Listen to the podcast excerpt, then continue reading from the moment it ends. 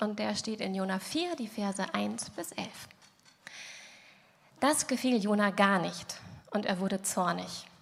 Er sagte, ach Herr, genau das habe ich vermutet, als ich noch zu Hause war. Darum wollte ich ja auch nach Spanien fliehen. Ich wusste es doch. Du bist voll Liebe und Erbarmen, du hast Geduld, deine Güte kennt keine Grenzen, das Unheil, das du androhst, tut dir hinterher leid. Deshalb nimm mein Leben zurück, Herr. Sterben will ich, das ist besser als weiterleben. Aber der Herr fragte ihn, hast du ein Recht dazu, so zornig zu sein? Jona verließ die Stadt in Richtung Osten.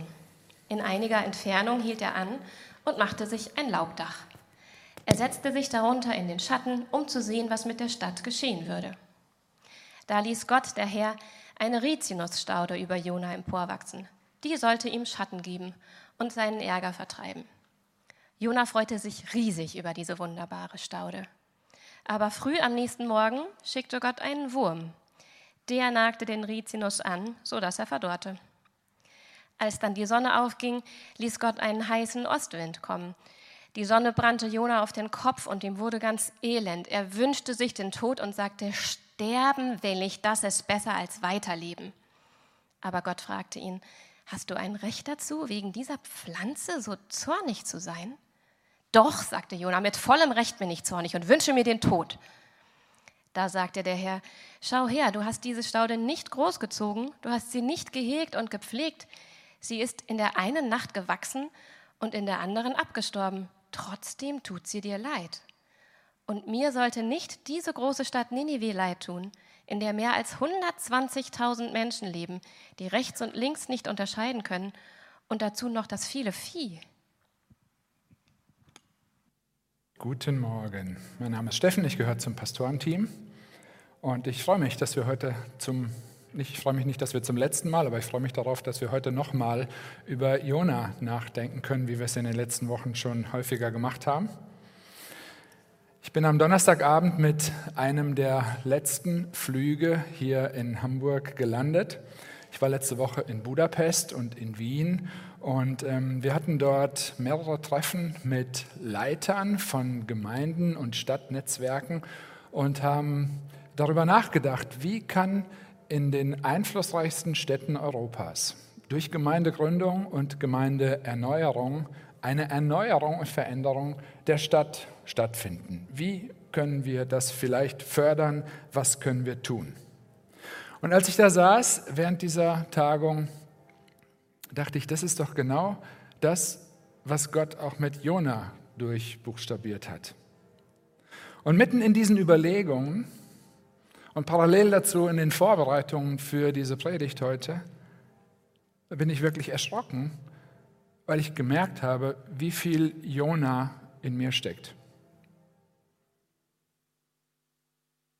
Ich habe nicht das Gefühl, ich bin weggelaufen, Gott hat mich berufen, obwohl ich was ganz anderes vorhatte, Theologie zu studieren. Ich bin gefolgt. Wir sind berufen worden, als Gemeindegründer nach Potsdam zu gehen. Wir sind dahin gezogen mit vier kleinen Kindern. Und Gott hat uns nach Hamburg berufen und wir sind dieser Berufung gefolgt. Und trotzdem habe ich gemerkt, wie viel Jona in mir steckt. Und dann bin ich am Dienstagmorgen um 5 Uhr im Hotel wach geworden und hatte das Gefühl, Gott will mir was sagen. Und ich hatte die Frage im Kopf, sind wir nicht alle ein bisschen Jona?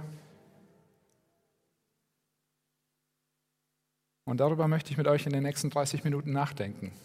Sind wir nicht alle ein bisschen Jona? Ich weiß nicht, wie es dir geht, ob du fliegst oder ob du schon öfter geflogen bist, ob du ein Vielflieger oder Vielfliegerin bist. Ähm, ich weiß nicht, ob du, falls du fliegst, diesen Sicherheits Hinweisen der netten Flugbegleiter überhaupt noch zuhörst. Wenn sie mit ihrem Gurt und der Sauerstoffmaske im Gang auftauchen, ähm, dann denke ich, ja, kenne ich schon. Habe ich schon so oft gehört. Ich weiß doch, was ihr sagen wollt. Aber letzte Woche hat mich ein Satz kalt erwischt, obwohl ich schon die Kopfhörer drin hatte und obwohl ich eigentlich gar nicht richtig zugehört habe, bla bla bla bla bla, zu einem Druckverlust in der Kabine kommen, fallen automatisch Sauerstoffmasken aus der Kabinendecke. Ziehen Sie die Masken zu sich heran und drücken Sie die Öffnung fest über Mund und Nase helfen sie erst danach Kindern und anderen Mitreisenden. Ich habe euch mal so ein Original mitgebracht. Die kommen dann und dann grinsen die und, und dann so.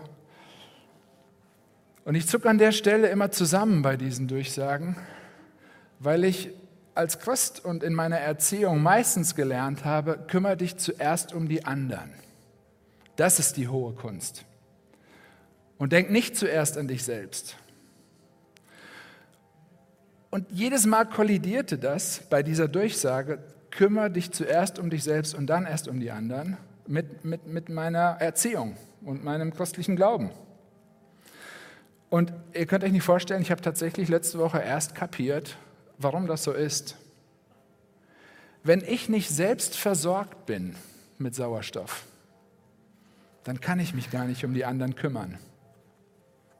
Das heißt, wenn ich nicht versorgt bin, nützt es niemand anderem was. Das heißt, es ist gar kein Egoismus, sondern es ist unglaublich notwendig, erst in dem Moment tief einzuatmen, sich versorgen zu lassen, um sich dann angemessen um andere kümmern zu können. Und plötzlich dachte ich, da in dem Flieger sitzend, das ist genau das, was Jona lernen musste. Tief einatmen. Er hatte eine theologisch korrekte Vorstellung von Gott. Und in Vers 2 in unserem Text nennt er uns den Grund, nämlich dass er Gott einigermaßen gut kannte, der dazu geführt hat, dass er vor seinem Auftrag und vor Gott weggelaufen ist. Er sagt da nämlich, ich wusste doch, dass du voll Erbarmen und voll Liebe bist und deine Geduld und Güte keine Grenze kennt. Erst drohst du Unheil an und dann tut es dir leid. Vielleicht erinnerst du dich auch an das Gefühl, äh, ich kenne das aus meiner Schulzeit, wenn endlich mal der Richtige erwischt wurde. Meistens trifft es ja die Falschen wenn endlich der oder die Richtige. Und Audienz bei der Schulleitung in der Pause. Und nichts passiert. Keine Strafe. Das ist die Jona-Situation. Von Gott beauftragt, steht er mitten in der damals größten Stadt der Welt und brutalsten Stadt der Welt um dort Gericht und Vernichtung anzukündigen mit dem Gedanken, endlich trifft es mal die Richtigen. Und nichts passiert. Nach seiner Ansage hat, Gott, hat Jona sich einen Aussichtspunkt im Osten der Stadt gesucht, um von dort aus zuzuschauen, wie Gott den brutalen Assyrern ihre verdiente Strafe verabreicht, indem er sie vernichtet aber nichts passiert. Daniel hat letzte Woche schon mal über diesen Text gesprochen. Gnade, eigentlich ein Grund zur Freude, führt bei Jona zu Zorn gegen Gott. Gnade führt zu Zorn gegen Gott. Und zwar deshalb, weil Jona es nicht schafft, die Querverbindung herzustellen zwischen der Gnade, die er selbst empfangen und auch sehr gerne in Anspruch genommen hat, und der Gnade für andere Menschen. Diese Verbindung hat bei ihm nicht funktioniert. Und trotz der ganzen, ich sag mal, Turbulenzen in dem Leben von Jona und obwohl der Kabinendruck in seinem Leben mehrfach extrem gesunken ist und er in diesen Momenten Gottes Gnade erlebt hat. Im Sturm, im Meer, im Fisch, im Schatten, in der Staude, im Wurm, im heißen Ostwind. Das waren alles Zeichen der Gnade Gottes. Hat er sie nicht so tief eingeatmet, dass es ihn und sein Herz verändert hat. Für andere hatte er nichts übrig. Jona kennt Gott. Jona spricht auch von Gott bei anderen. Aber so richtig überzeugt ist er von Gottes Verhalten scheinbar doch nicht. Und vielleicht kommt dir das irgendwie bekannt vor. Theoretisch ist theologisch alles klar. Aber dann so bei Begriffen wie Gnade und Evangelium, wenn, immer wenn die auftauchen, dann schalten wir innerlich ab wie bei den Sicherheitsdurchsagen im Flugzeug. Ja, kenne ich schon, habe ich schon tausendmal gehört. Mach mal ein bisschen Schwarzbrot, nicht immer nur Gnade. Und als Pastor bin ich mir in den letzten zwölf Jahren manchmal schon so ein bisschen vorgekommen wie so ein Flugbegleiter, der immer das Gleiche sagt, von Berufswegen grinsend immer über Gnade sprechen muss. Aber das ist nicht so. Wenn der Druck plötzlich in unserem Leben dann mal sich verändert oder die Turbulenzen auftauchen, dann habe ich bei mir erlebt und saß mit vielen Menschen zusammen, die dann gemerkt haben, ja, was hat denn Gnade jetzt damit zu tun und was bedeutet das denn jetzt wirklich? Wie kann sie mir denn helfen? Und das kann damit zusammenhängen, dass wir nicht richtig zugehört haben oder dass wir Gnade nicht tief genug eingeatmet haben.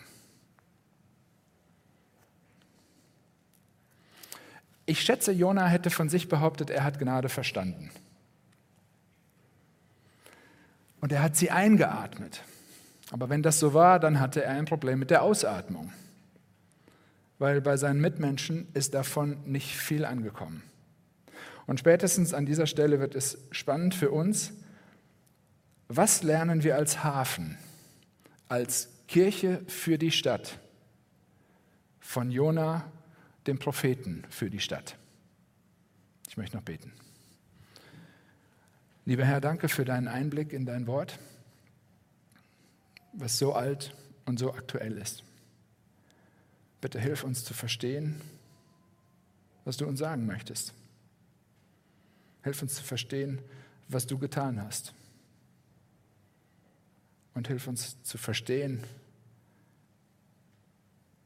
dass das unser Herz verändern will. Und daraus auch vielleicht, hoffentlich, verändertes Verhalten folgt. Hilf uns dir zu vertrauen. Und gib dem Jona in uns das, was er braucht jetzt. Amen. Ich weiß nicht, wie es euch geht mit diesem Schluss von Jona.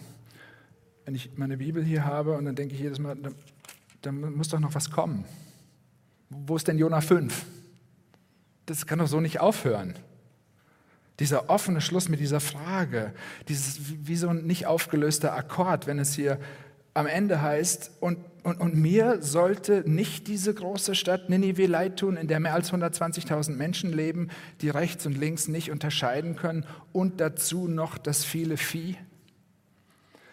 Vielleicht lachst du über 120.000 Menschen mit der Bezeichnung als Großstadt, aber es gibt Diskussionen in den verschiedenen Kommentaren. Ähm, was heißt das, 120.000, die nicht rechts und links unterscheiden können? Geht es hier um eine geistliche Orientierungslosigkeit oder geht es hier vielleicht um Kinder und bedürftige Menschen, die rechts und links nicht unterscheiden können? Und wenn das 120.000 Kinder gewesen sind, dann ist die Anzahl der Bewohner ähm, entsprechend höher. Jedenfalls war es tatsächlich die größte Stadt der Welt damals. Und ich gehe ganz stark davon aus, dass dieser Schluss nicht zufällig da steht sondern dass dieser offene Schluss mit dieser Frage absichtlich da steht, um uns herauszufordern, eine Antwort auf Gottes Frage zu finden. Wie sieht es aus mit unserem Verständnis von Gnade? Wie groß ist unser Verständnis für Gottes Mitleid? Und, und was denken wir über unsere Mitmenschen? Wie tief hast du Gottes Gnade eingeatmet? Wie kann Kirche in einer pulsierenden Großstadt aussehen? Was bedeutet es, Kirche für die Stadt zu sein, nicht nur für Christen, sondern auch für noch nicht Glaubende? Was bedeutet es, Kirche für die Stadt zu sein, für Arme, für Bedürftige, für Menschen, die nicht so sind wie wir? Müssen die erst so werden wie wir, um zu uns kommen zu dürfen? Oder was bedeutet es, Kirche für die Stadt zu sein, sowohl für dich, wenn du schon lange Christ bist, als auch für dich, wenn du sagst, das hat gerade erst angefangen oder ich bin gerade dabei, irgendwie mir Gedanken über diesen Gott zu machen, herauszufinden, ob das verlässlich ist, ob das Sinn macht. Warum ist Kirche in der Stadt und für die Stadt überhaupt wichtig? Ich habe gestern in einer Statistik nachgelesen, aktuell ziehen jeden Monat fünf Millionen Menschen weltweit in Großstädte. Jeden Monat ziehen so viele Menschen in Städte, wie Hamburg und Berlin ungefähr Einwohner haben. Und Prognosen gehen davon aus, dass bis zum Jahr 2050 80 Prozent der Weltbevölkerung in Städten leben werden. Nirgends ist die Unterschiedlichkeit von Menschen, ihre Herkunft, ihre Prägung, ihre Geschichte, ihre Erfahrungen, ihre Verletzungen, ihr Hintergrund, nirgends ist es so unterschiedlich wie in Städten. Nirgends ist das Lebenstempo höher als in Städten. Nirgends ist die Kreativität ausgebreiteter als in Städten. Die Chance für Karriere, aber auch die Fallhöhe bei Abstürzen. In der Stadt gibt es die Möglichkeit für Abenteuer und für Niederlagen. Es gibt mehr Chaos und gleichzeitig irgendwie auch mehr Ordnung in der Stadt. Es gibt Einsamkeit und Gemeinschaft, es gibt Isolation und Familie und das alles gleichzeitig. Es gibt keinen Ort, an dem die Kreativität Gottes in ihrer Unterschiedlichkeit und Vielfalt so deutlich sichtbar ist wie in Städten. Die Dichte an Gottes Ebenbildlichkeit pro Quadratmeter ist in Städten am höchsten. Und gleichzeitig gibt es keinen Ort, an dem der Zerbruch und die Auswirkungen der Trennung von Gott, Gott nennt es Sünde, wo die so deutlich sichtbar und spürbar sind wie in Städten. Aufgrund der Dichte der Menschen und der Dichte der Sünder gibt es nirgends mehr Konflikte, mehr Stress, mehr Kriminalität, mehr Einsamkeit, mehr Diskussion, mehr Gewalt als in Städten. Aber gerade wegen dieser Situation, wegen der Menschen in den Städten, sind Städte besonders auf Gottes Herzen und er liebt sie besonders. Dafür gibt es in der Bibel viele Beispiele im Alten Testament und auch im Neuen Testament in der Apostelgeschichte. An strategisch wichtigen Städten werden die ersten Kirchen gegründet, damit von dort die Impulse ausgehen. Und weil der Bedarf an Gnade in den Städten so besonders groß ist, ist es Gott so besonders wichtig, seine Nachfolger, uns, so wie Jona, in die großen, einflussreichen, strategisch wichtigen Städte zu schicken. Kirche für die Stadt soll etwas sein wie ein Musterhaus, ein Appetizer, etwas, wo, wo man sieht, wow, das weist auf, auf die große, auf die, auf die ewige Stadt hin, ein Vorgeschmack auf das, was einmal kommen wird. Dort in den Kirchen für die Stadt sollen Menschen die Ewigkeit und Gnade kennenlernen können also eine Stadt in der Stadt. Das heißt, du und ich, wir ganz neu. Wir sind nicht zufällig hier, um von dieser Schönheit dieser Stadt zu profitieren oder sie zu genießen. Das dürfen wir auch. Wir sind hier, weil, weil die meisten Menschen unserer Stadt noch nie von der Schönheit des Evangeliums gehört haben. Weil sie vielleicht keinen Menschen kennen, der bereit ist, ihnen das vorzuleben oder ihnen davon zu erzählen.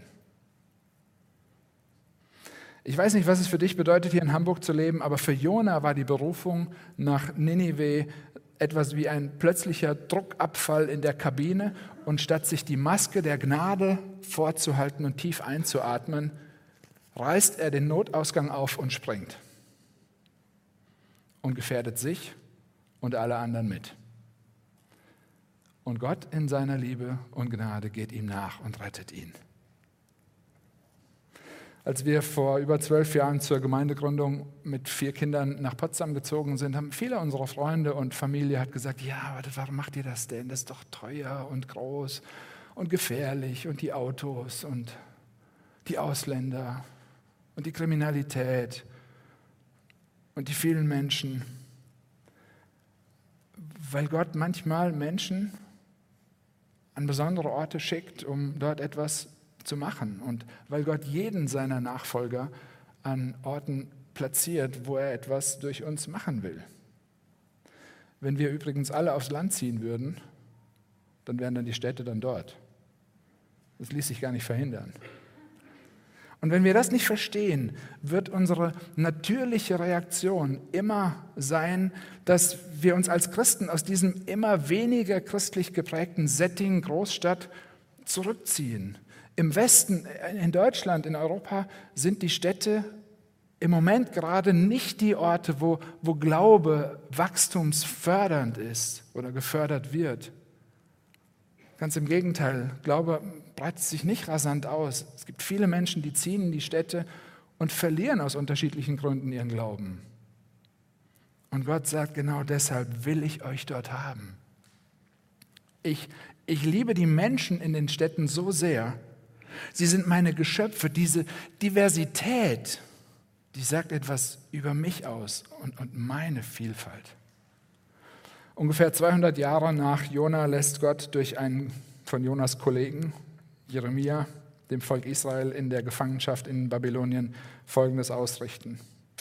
Zieht euch nicht zurück, kapselt euch nicht ab, lasst euch auch nicht vereinnahmen, verliert nicht euer Profil, lebt in der Stadt, liebt die Stadt, baut Häuser, zeugt Kinder, pflanzt Bäume, segnet die Stadt durch eure Anwesenheit, tragt gezielt dazu bei, dass eure Stadt in allen Bereichen durch das Evangelium erneuert wird. Sucht das Beste für die Stadt, betet für die Stadt.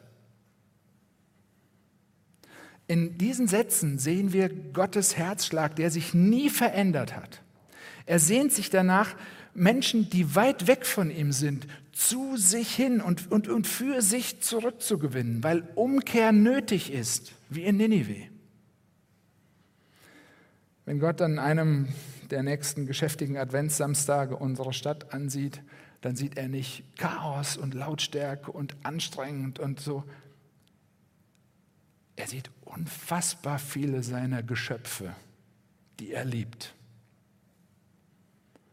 Wenn wir den Blick verlieren, dann brauchen wir immer mal wieder einen tiefen Zug Gnade.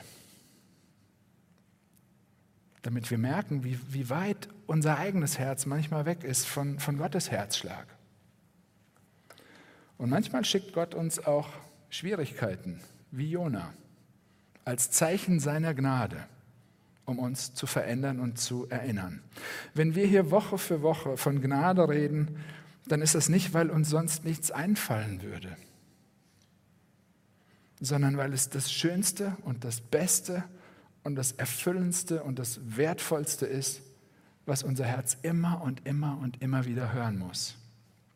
Gnade ist Teil der Sicherheitsdurchsage für die nächsten Turbulenzen, die kommen werden, definitiv. Und Gnade ist kein Notausgang, sondern Gnade ist die Tür zum Cockpit, damit wir den Kapitän nicht nur vom Hörensagen kennen, nicht nur seine Stimme, sondern damit wir ihn persönlich kennenlernen. Und je mehr wir Gott, unseren Kapitän, je mehr wir ihn kennenlernen, desto mehr erfahren wir, was ihm wichtig ist. Und je mehr wir seine Motivation, Liebe verstehen, desto mehr werden wir wollen, was er will und desto mehr wird uns wichtiger werden, was ihm wichtig ist.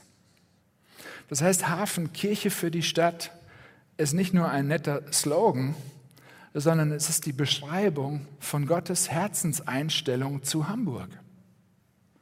Und es ist gleichzeitig die Identitätsbeschreibung von uns als Kirche. Das ist es, was uns ausmacht. Und das ist es, warum es uns gibt.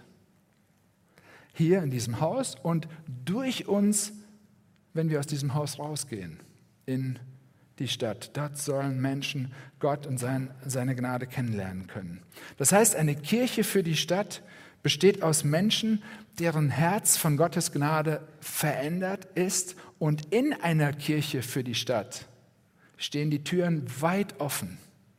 Und es ist Platz für Menschen, deren Herz noch nicht von Gottes Gnade verändert ist. Und für beide Gruppen gibt es hier genug Gnade. Und für alle haben wir genügend Masken unterm Sitz oder in der Decke. Aber dafür müssen wir immer wieder tief einatmen. Ich möchte euch an der Stelle auch bekennen, dass es Menschen gibt, bei denen sehr viel Jona in mir steckt. Es gibt Menschen, bei denen fällt mir der Gedanke schwer, dass Gott ihnen einfach so vergibt. Korrupte Politiker, Menschen, die mit Kinderprostitution eine Menge Geld verdienen, Gewalt. Da würde ich mich lieber auf einen Hügel setzen und zugucken, wie Gott mit ihnen macht, was sie mit anderen gemacht haben.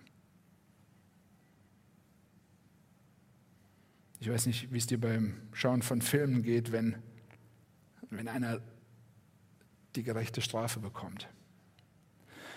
Und an der Stelle musste ich gestern an meinem Schreibtisch einen tiefen Zug Gnade einatmen, weil ich gemerkt habe, wie weit mein Herz weg ist vom Herzen Gottes, der mich und uns berufen hat, Liebe zu Menschen zu bringen, die ich von mir aus nicht lieben kann und nicht will. Aber Gott bietet uns seine Gnade zum Einatmen an, damit andere merken, wie wir diese Gnade auch ausatmen. Gnade zu empfangen führt immer, aus Gottes Perspektive, immer dazu, dass wir andere in den Blick bekommen und von uns weggucken. Ich glaube, dass Jonah das tatsächlich irgendwann verstanden hat, sonst hätte er mit aller Kraft verhindert, dass diese peinliche Geschichte aufgeschrieben wird. Ich glaube, dass er gemerkt hat irgendwann, was Gnade wirklich bedeutet. Und dass er das Gefühl hatte, das brauchen die anderen auch. Und dass Gott dafür gesorgt hat, dass das in der Bibel landet für uns. Ungefähr 800 Jahre nach Jona hat Jesus etwas ganz Ähnliches gemacht wie Jona. Er ist aus der Stadt rausgegangen. Aber nicht, um sich auf einen Hügel zu setzen und dabei zuzugucken, wie Gott die gerechte Strafe über Menschen bringt und alle vernichtet, sondern er ist aus der Stadt rausgegangen, um selbst hingerichtet, vernichtet zu werden, damit wir nicht vernichtet werden. Jesus hat sein Leben ausgehaucht, damit wir Gnade einatmen können.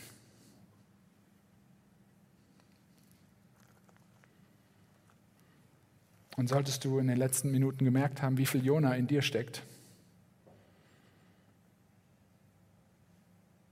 dann ist der Tod von Jesus der Grund dafür, dass du nicht verzweifeln musst.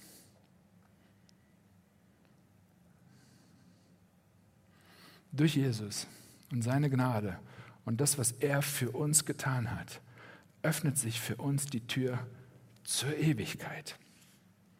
Und im letzten Buch der Bibel wird diese Ewigkeit als Stadt beschrieben. Eine Stadt mit Menschen aus allen Nationen, mit allen Sprachen, allen Farben, allen Nationalitäten, in der Gegenwart Gottes, miteinander. Wir feiern heute Ewigkeitssonntag. Was für eine Erinnerung. Wir sind unterwegs zu dieser Stadt. Und diese Aussicht auf die ewige Stadt die gibt uns auf der einen Seite eine Gelassenheit, dass wir hier nicht alles umsetzen müssen und können, was wir gerne wollen. Und gleichzeitig motiviert uns diese Aussicht dazu, uns zu den besten Mitbürgern, den besten Nachbarn, den besten Freunden, den besten Arbeitskollegen zu entwickeln, die sich jemand nur wünschen kann. Und wenn du jetzt denkst, das überfordert mich, mich auch,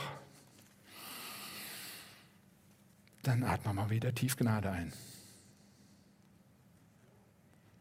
So werden wir gemeinsam und immer mehr hier zu einer Kirche für die Stadt.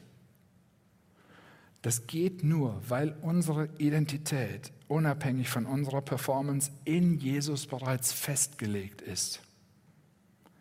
Wenn wir ihn haben, haben wir alles, was wir brauchen. Und falls du ihn noch nicht kennst, dann ist das eine steile These. Aber das ist das, von dem Gott sagt, dass du das brauchst. Lerne ihn kennen. Und bis wir bei ihm sind, haben wir viel Zeit, Gnade in unserer Stadt auszuatmen, ganz praktisch. Wenn Gott unsere Stadt anschaut, dann sieht er 1,9 Millionen My Ones. Geliebte Gottes.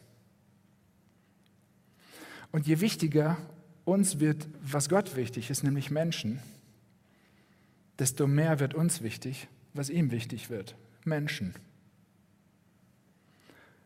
Durch Jesus kennen wir das, was, was wir hier am dringendsten brauchen, nämlich Versöhnung mit Gott. Und Gott benutzt uns als sein Sprachrohr, seine Hände, seine Füße. Wie sieht es aus mit deinem My One? Welchen Menschen hat Gott dir zur Seite gestellt, dem du von der Gnade vorleben kannst, vielleicht auch erzählen kannst? Nicht als Objekt, nicht aus Mitleid, nicht aus Überheblichkeit, nicht von schlechtem Gewissen oder Angst motiviert, sondern weil dein Herz von Gnade verändert ist und du liebst.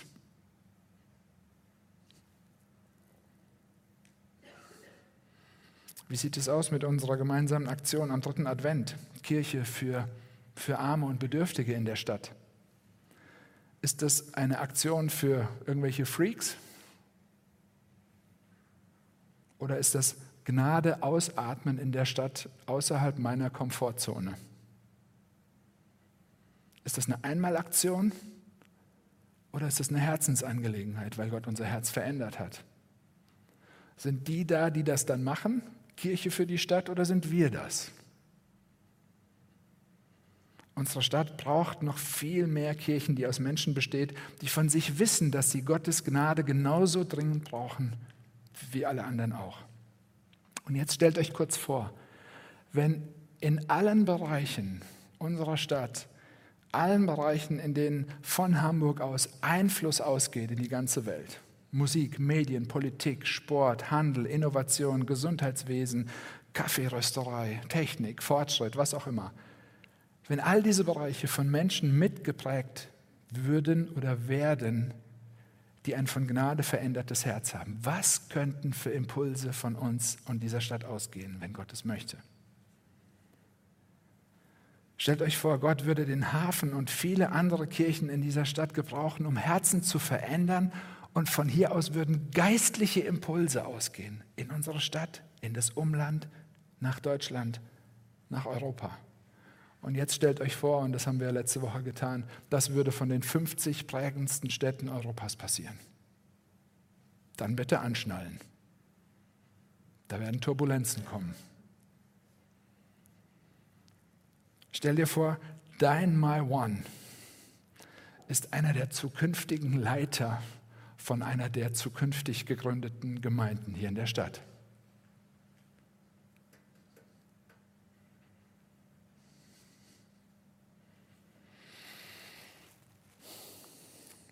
Hast du schon mal darüber nachgedacht, dass der Zuzug in unsere Stadt vielleicht von Gott initiiert ist, damit Menschen hier von ihm überrascht werden? Sind wir als Kirche wirklich bereit, unsere Türen aufzumachen?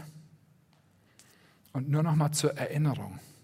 Hier geht es nicht um eine Strategie, die von der Kirche oder den Style von der Kirche mitgebracht wird. Hier geht es darum, dass Gott den Hafen zum Gnadenhafen umbauen möchte. Mit dir. Und vielleicht trotz mir oder trotz dir. Wenn uns das klar ist und immer klarer wird, dann müssen wir uns, glaube ich, festhalten. Allein wenn wir mit dem Zuzug nach Hamburg Schritt halten wollten, mit der Durchschnittsgröße einer Kirche müssten wir jeden Monat mindestens eine neue Gemeinde gründen. Und ich glaube, je mehr uns das bewusst wird, desto weniger beschäftigen wir uns mit den ganzen internen Sachen, die uns ablenken wollen. Lasst uns den Blick auf Gnade und, und, und auf Gottes Perspektive nehmen. Und wenn das Panik auslöst, Tief Gnade einatmen, das hilft. Glaube, liebe Ninive. Gott ist der Handelnde durch das ganze Buch Jona hindurch und daran hat sich bis heute nichts geändert. Was ist dein ganz konkreter Schritt heute? Jetzt gleich nach dem Gottesdienst. Bei wem solltest du mal anrufen? Wen darfst du um Vergebung bitten und neue Freiheit erleben? Mit wem solltest du dich versöhnen? Bei wem könntest du dich mal wieder melden? Wen kannst du ermutigen? Wem was Gutes tun? Zum Essen einladen? Wo läufst du weg? Vor Gott? Vor einer Entscheidung? Vor einer Situation? Wen musst du ansprechen? Was musst du bekennen? Wer kann dir dabei helfen? Das ist Kirche für die Stadt. Das sind wir, weil Gott handelt. Wie sieht dein Einatmen und Ausatmen der Gnade als Teil einer Kirche für die Stadt heute ganz konkret für dich aus? Vielleicht musst du eine Beziehung mit Gott, darfst du eine Beziehung mit Gott anfangen oder neu anfangen.